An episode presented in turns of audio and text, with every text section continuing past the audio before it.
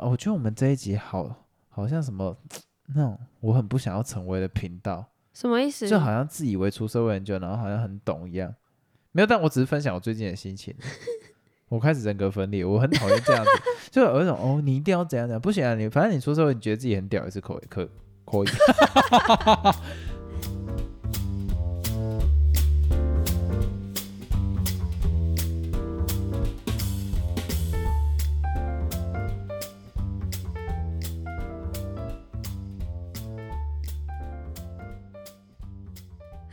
家好，我是老陈。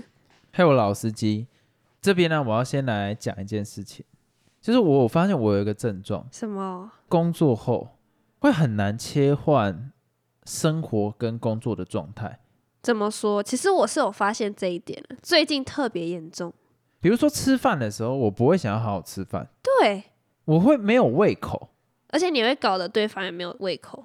我会整个人就是像不在那个状态内，就是吃饭应该要是吃饭的状态，但是我会感觉像出神一样。对，你在想其他事情，比如说昨天我们一起吃晚餐的时候，我就有观察到，我们开口闭口的话题还是在工作，你有点在失神的感觉，不知道你在想什么，然后你会一直看手机，对，我觉得那是一种焦虑感呢。你整个人散发出来就是一种很负能量嘛，有点影响到我。其实，就原本我是那种我想好好吃一顿饭，但是我发现说你好像没什么胃口，我也会跟着就是没什么胃口，然后整个吃饭的氛围会非常凝重，因为我们就是在 你工作上的事情嘛，然后我就也跟着听，然后就有一种哦，两个人都不是好好放松的状态。讲到这个，我忽然就有一点想要提到，我们最近不是去我们认识的朋友家，哦，就是他就是一个医生的家庭啦，然后他在一个算是乡村有一栋小别墅。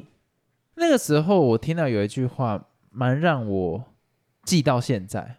他跟我的爸妈在说：“你们吃饭应该要好好吃啊，吃饭是一个享受的过程。”嗯，然后我爸的回应方式就是没有啊，吃饭就是为了要赶快再去做下一件事情了，所以我吃饭。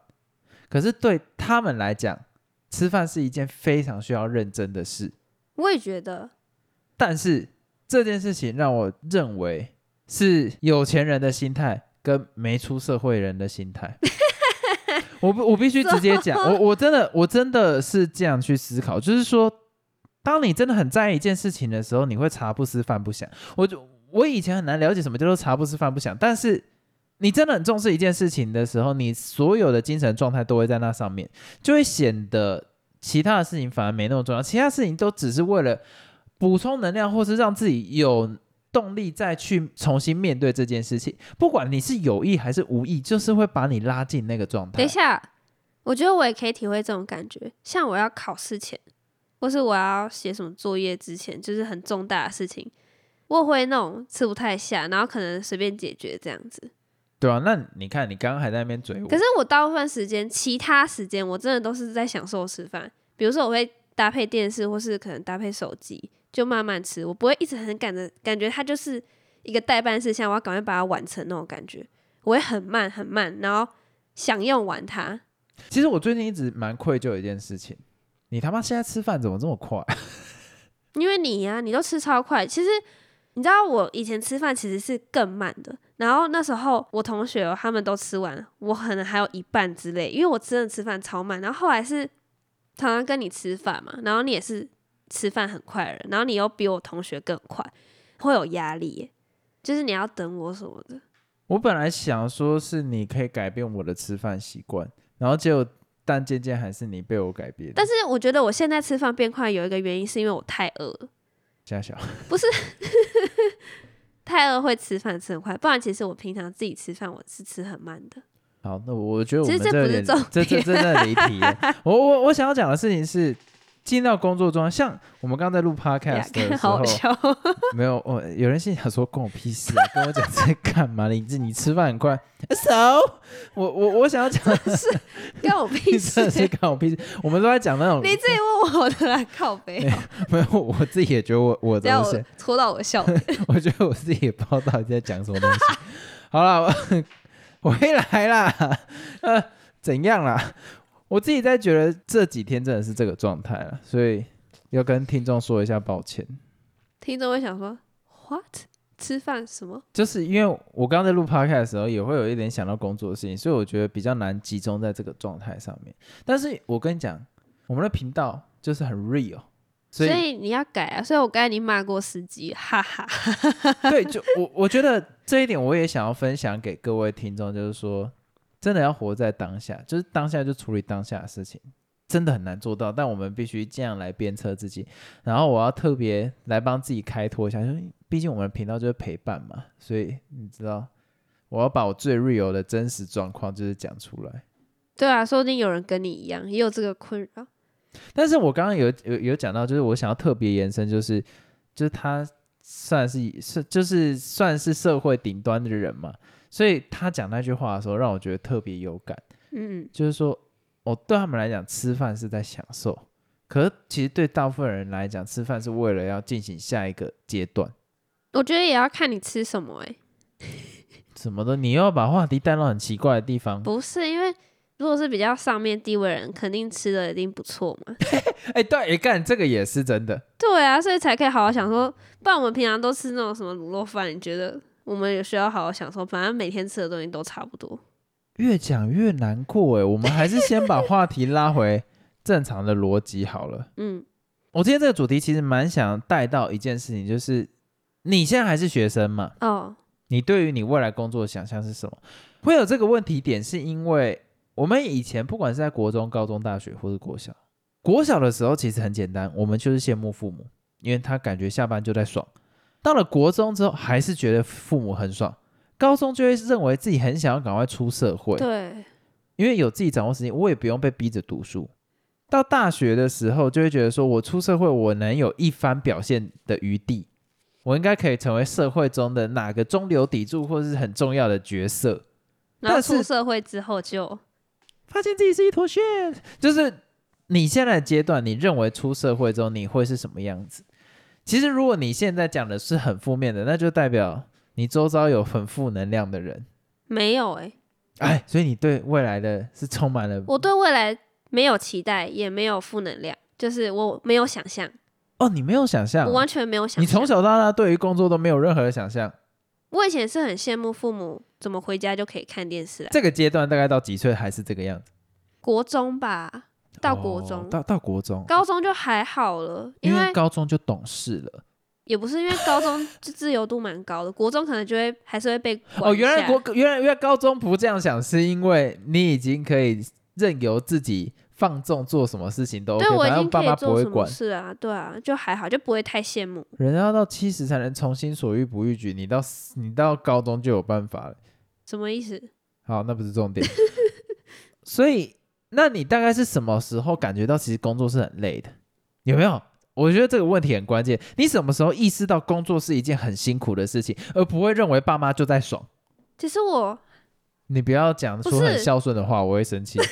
我我我现在已经知道你要讲什么东西。我没有，其实我从小就觉得他的工作很辛苦。不 Shut the 是 fuck 不 up！是啊 Shut the fuck up！我不要接受这种答案。什么时候你真的能体会到他们真的很辛苦？你刚刚都讲高中在我知道说，嗯，你再怎么努力还是很低薪的时候就，什么东西？蛮辛苦的不是，我是说意识到你父母是。很辛苦哦，你说意识到我父母，我只是就意识到工作这件事情是很辛苦的。哎呀什么啦？所以跟我父母有关吗？通常这件事情会跟父母有关吧？因为你看到他回来很疲累，什么东西，然后你意识到，还是你单纯我从来目前还是对我父母的工作，我觉得还蛮爽。我也没有觉得爽，我也没有觉得很辛苦，因为我不了解，所以就没什么特别的感受。只是我不会羡慕他们了，那你是什么时候意识到工作是辛苦的？就是身身边的人，就是可能同学已经先出社会的，Good，这就是我要的答案。为什么要拖这么久他才讲们常？常会发一些现实，然后就蛮负能量，比如说什么哦，这个主管怎样是垃圾啊，或者什么哦，怎么又加班啊，或者什么薪水怎么这么少，不然就是一直看有一个人他一直在换工作，他都还没有定下来，然后或者说什么现在的什么公司制度很糟啊，然后什么怎样怎样，反正就这种各种一堆，我就觉得好像真的蛮辛苦，而且再来你知道他们的薪水的时候，就觉得哦天，哇，真的很辛苦哎、我操！真的是嗯。所以这一刻会让你感觉到原来工作不是一件容易的事情。在那之前，其实你对工作都没有任何的想象。对，但是其实我会觉得他们的工作很辛苦，但是我自己未来的工作，我不认为会很辛苦。我不知道，因为我还没真的去找工作过，所以就是一个问号。哦，我只能说啦，好好把握现在的时间啊。那个那个不是重点我不，知道哎、我你看我有点担心。是该担心啊，因为工作本身就是一场灾难啊。没有人会喜欢工作啦，但是每个人都必须要工作。你能理解这句话的奥秘之处吗？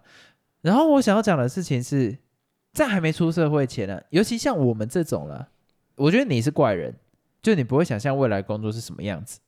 但是大部分像是一般人，一定会想象未来工作是怎样。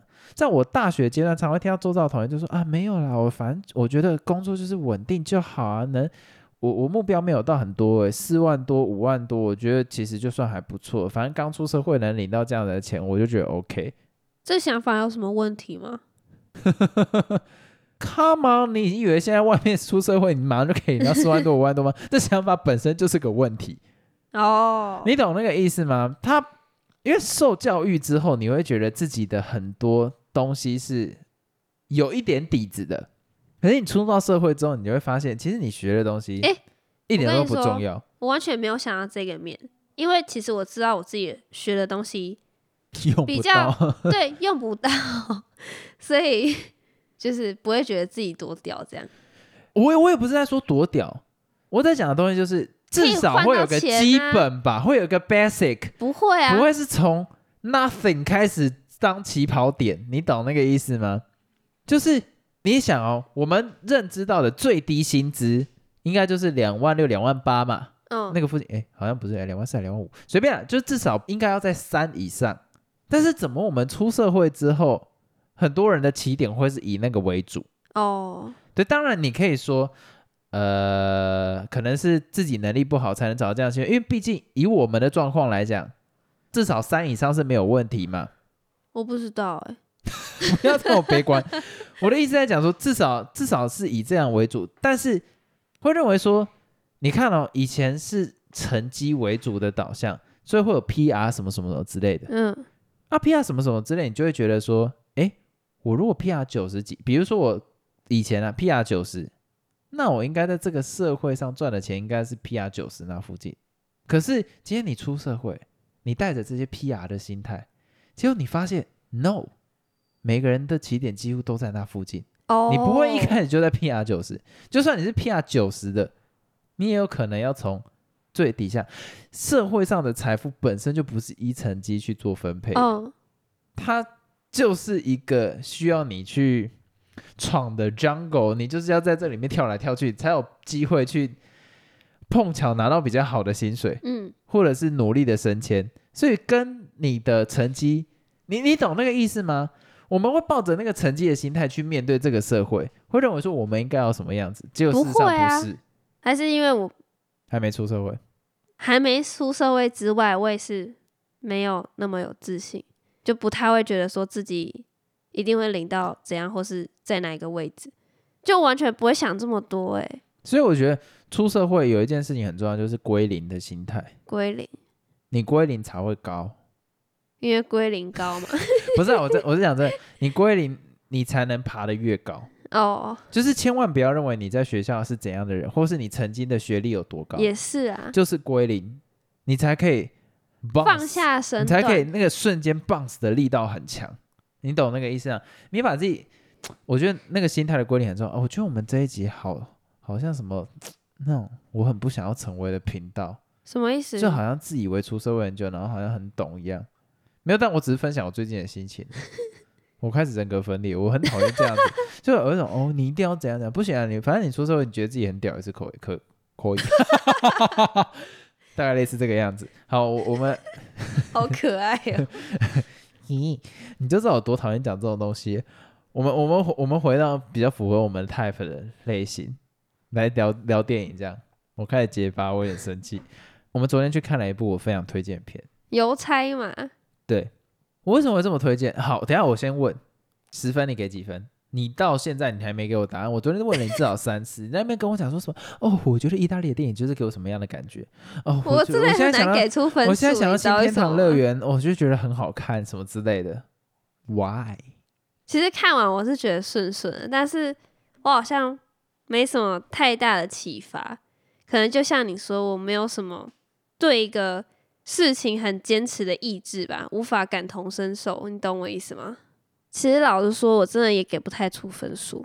我就是你给分数。因为我知道它是一个好片，它会可能好几年之后，我突然会想到它里面某几个片段，还有它的音乐，它就是那种很典型的意大利电影会给人的感觉，像是之前我们看就对你现在唱的《新天堂乐园》嘛，也是那种你当下看完可能就会觉得就顺顺的，可是常常有时候我们就会忽然想到里面某几个片段，还有它的音乐，哎、对，所以我真的很难给他一个分数，因为其实我当下看完我是有点哦，就这样看过去的感觉，我觉得意大利电影会下毒、哎，什么意思？就是看完了当下会觉得哦，心情其实蛮平静的，可是忽然有一天什么场景，忽然就让你心中忽然，对，就很感伤，你知道吗？对对对对对，就很怪，所以我真的很难给他一个分数。我应该不知道大家还记不记得，我可能之前有给过新天堂乐园分数，但是应该也是没有很高分。哦，所以你给邮差没有很高分？你这个骑手式其实我也不知道我要给他几分，我觉得也不会到低分，可能就八九分之类的。可是你现在回想新天堂乐园，硬要你给分，你会给多少？你就回想你整个观影满分，因为他让我印象深刻，是不是？然后我那时候也跟你讲说，我后来觉得他是满分，因为我的情绪很容易就堆叠回来。对啊，然后你还说什么？哦，你一定是怕被骂，所以你才跟我讲。没有，我跟你讲，我真的是那个感觉，因为隔没几天，忽然就会噔噔噔噔，然后就会忽然想到每次听都觉得很感动。对他，你会想到他把那些胶卷接吻的画面接下来，哇靠，好感人。可是当下会觉得，嗯嗯，后来就啊哼，就那种那种差别会我。现在想到那个新天堂乐园的画面是放映师，他把那个电影的画面投到那个建筑物上面，对不对？都很浪漫，还有那超个失火美。的地方。我跟你讲，还有一段，就是他在雨中，忽然那个女主角出现，然后他们在接吻。哦，哦，然后我跟你说，这一次邮差哎，等下，我要考你，邮差的配乐怎么唱？你知道我刚刚在想的时候，我忽然想成另外一个，变成哒哒哒哒哒哒哒哒哒哒哒哒哒哒哒。你不要误导我啦，哒哒哒哒哒哒哒哒。想不起来欸。那我刚我现在哼的是什么？海上钢琴 嘿，好，水哦。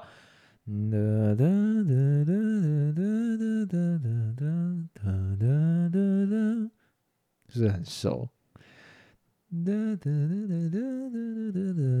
新天堂乐园啊！假赛啦，这首是辛德勒的名单，而且我现在卡 卡弹边唱超我累我，每次都把新天堂乐园跟辛德勒名单的那首歌都搞错因，为它的降记号蛮像。好像哦。然然后那个辛德勒的名单我也超喜欢，哎，没有没有，辛德勒名单没有降咪。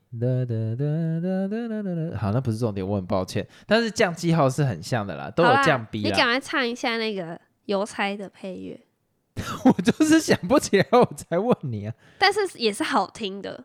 这首曲子我必须讲，是我从小听到大，因为我爸跟我妈非常爱放。是啊、噔噔噔噔噔噔噔噔噔噔噔噔噔噔噔噔噔。它有一种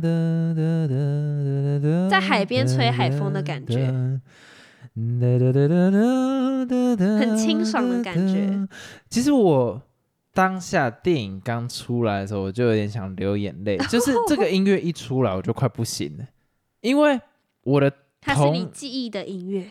对，可是我我的小时候的记忆都不是很开心的回忆，嗯，然后那时候听到这些歌的时候，它就有点像是刺青刺在我的身体上，就音乐一出来，就会让我想到小时候的那些氛围，嗯，所以那个电影院一响起来，哒哒哒哒，就有一种拉回去，有一种瞬间你你有没有看过那种是东西瞬间被压缩抽回去以前的那种感觉，哦就有一点被虫洞吸进去，抽回那个状态，就忽然有点车上的喇叭放出这个音乐，哒哒哒哒哒哒哒哒哒，我就进到以前的那种状态，我就觉得哇，你真的已经抽离了。对，然后我就哦，原来那个时候的音乐是在配这样子的电影哦。其实我一直都觉得这个电影会是悲剧，因为我以前一听这首音乐，我就觉得它是很悲，但是它又带了一点浪漫。嗯，哎、真的，它是浪漫，但是带了一点点蓝色的色彩。我很喜欢这部电影的感觉，就是它在前面让我跟我对这首歌的想象不一样。这首音乐出来的地方都不是在我预期想象。原本我以前第一次听到这首音乐的时候，所以我很喜欢啦。我只能这个样子去讲我。很喜欢它里面的画面，还有搭配它音乐，还有里面角色演绎嘛，就是你会觉得很自然、很淳朴、很放松。嗯嗯嗯，我也不知道怎么形容那个感觉，就是一个很 release，你懂我意思吗？就很然后又有点浪漫，会抽离你现在的状态有。点飘飘然的那种感觉，很舒服。然后里面有一段我最喜欢，是哪哪里？我我觉得你应该没有猜到，就是那个邮差，就是那个男主角，他不是喜欢一个女生吗？嗯，然后有一天，那女生在海边的时候，然后那嗯男主角就是从岩石上走下来，对那个女主角说一些情话。嗯，然后他不是说什么你笑的很像什么什么振翅的，蝴蝶吗？还是什么？然后强调是什么什么翅，不是拍翅，嗯就是很文艺的话。然后那女生不是笑得很灿烂吗？嗯嗯，我觉得那边有一种我心花开的感觉，哦，就有点真的哦天啊，好浪漫哦，救命！而且那画面好美哦，就有一种那女生真的恋爱了，就是你第一次看电影会有一种哦那个人恋爱的那种感觉，他演绎的非常的好诶，哦，哎我超喜欢那一段的。可是你现在讲，我回想起来，会让我想到是《海上钢琴师》哦就是有海上钢琴师比较内敛的，对，但是会让我有一个画面是那个男主角在弹钢琴的时候，女主角从那个船这样走过去，然后透过那个船上的一个小玻璃，然后他边看着他边弹钢琴那种感觉，会让我觉得那就是一种痴痴的、对，很纯的而且爱。那个画面都 focus 在那个女主角脸上，然后你就有一种什么花枝乱颤的那种感觉，哦，就超棒的。我觉得它会让我一直很有印象深刻。然后我其实比较喜欢的是他跟那个聂鲁达的互动，哦，就是你应该要帮我，这种我都觉得很可爱。而且大家知道整场电影啊，司机就一直笑，感觉这一部很打动你耶。他很单纯，让我觉得原来这个世界可以这么单纯。就是我很喜欢，应该讲，我觉得现在世界好复杂哦。但是他的 单纯的快乐，不是那，我觉得讲就有点像是聂鲁达讲的，你你把他解释了，解释了就 low 掉了。就是现在这个世界上需要太多的解释，但有些东西就是纯纯的，就是纯纯的，就是这么单纯。而且里面有讲到一句话，诗人告诉那个邮差说：“蹩脚的说出你相信的事，胜胜远过成为言不由衷的诗人。”你不觉得？哦天啊！哇，太有诗意了吧 这段话，而且也太深刻了。对我超喜欢这句的，就是有一种哇哦，哎、你你你知道，我现在回想这部电影，我有很多桥段是想要流眼泪，就是因为怎么可以这么单纯？我的那个笑是有点羡慕的笑。我看到那个男主角就这样傻傻看着那个女生那一段，为什么我会笑？我是有一个瞬间觉得说，哇，好 pure，哦就是这一这一切就是这么 pure，让我觉得很喜欢。嗯，这个东西，然后包括那个男主角开始对诗感兴趣这件事情，也让我觉得是特别的深刻啦。如果真的要我给《邮差》这部电影下一个注解，就是一个人怎么热爱上生活，哦，然后你要怎么给生活去下一个注记？怂了，怂了，怂了。我觉得这部电影我给不出任何注解。如果真的要讲的话，我觉得它就是适合你进去，然后放空，好好欣赏完的一幅美景。而且已经很久没有一部电影让我可以顺利整部都慢慢的看完它。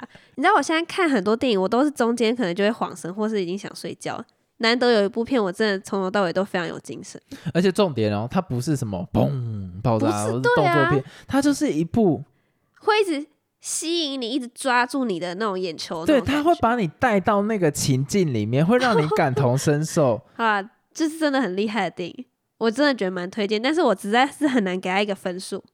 我觉得他他应该要是影史第一名，我敢给这么大，因为我没有这么喜欢过一部电影。他没有刻意塑造成悲剧，包括他在最后面为了革命而牺牲了，嗯，他下的音乐也是轻柔的。其实生命本身就不应该如此的壮烈，生命应该就是要享受那个过程，享受里面的单纯，享受里面的每一次的第一次。可是大部分的状况，我们都被限制在一个需要去复杂所有的生活状况的情境里面，就让我觉得就是你真的很文艺耶，下的注解也太好了吧？不是我已经很久没有这么单纯的感觉，它让我陷到了一种，你讲完害我就觉得，哦天啊，好想看哦。它让我陷陷陷入到了一种你会向往的地方啦。如果有一个地方叫天堂，我觉得那个就是，对，但是事实上它是个悲剧，但是他没有要把它拍成是悲剧，也没有把它把要拍成是喜剧，它就是一个人生，嗯，它就是干好顺哦，真的很顺，就真的很顺，我我给不出来钱，我真的推荐去看，可是这应该有人生历练去看的电影吗？哪有？我没有人什么，我没有什么人生历练，我也 no 可 no 以 no、no 啊。no no no no no，我觉得你现在的心境已经跟以前不太一样，是吗？嗯，你已经越来越感性，真的了，你已经越来有越感性，真的你啊，我跟你讲，现在 get 不到，你先去看，你老了就会 get 到了。你大概在现在看，你可能十几岁、二十几岁，然后看完想说，干这个到底有什么好推的？就不要到你年纪大的时候，忽然经过一个街道，嗯哒哒哒哒，你就哦哦，这个我好像在哪里听过，然后你就陷到那个情境里面了。那我这边要特别讲一下，就是最近有在重上映啦。啊，他讲重上映也很怪，就已经是很早以前的电影，就是最近电影院有在播放，嗯，然后你去可以查一下 App，因为它不是畅销的电影。然后如果要去看之前，建议先去查一下资料，就是哪一边有上映，因为它不是什么爆米花片啊，哦，同时票房都很好，一般影厅不会排太多场次，然后就抱着一个享受的心情去看，对，推荐大家去看。会带给你人生很多不一样的体悟。那我们这一集就到这边去结束了，那就下次再聊喽，拜拜。再见。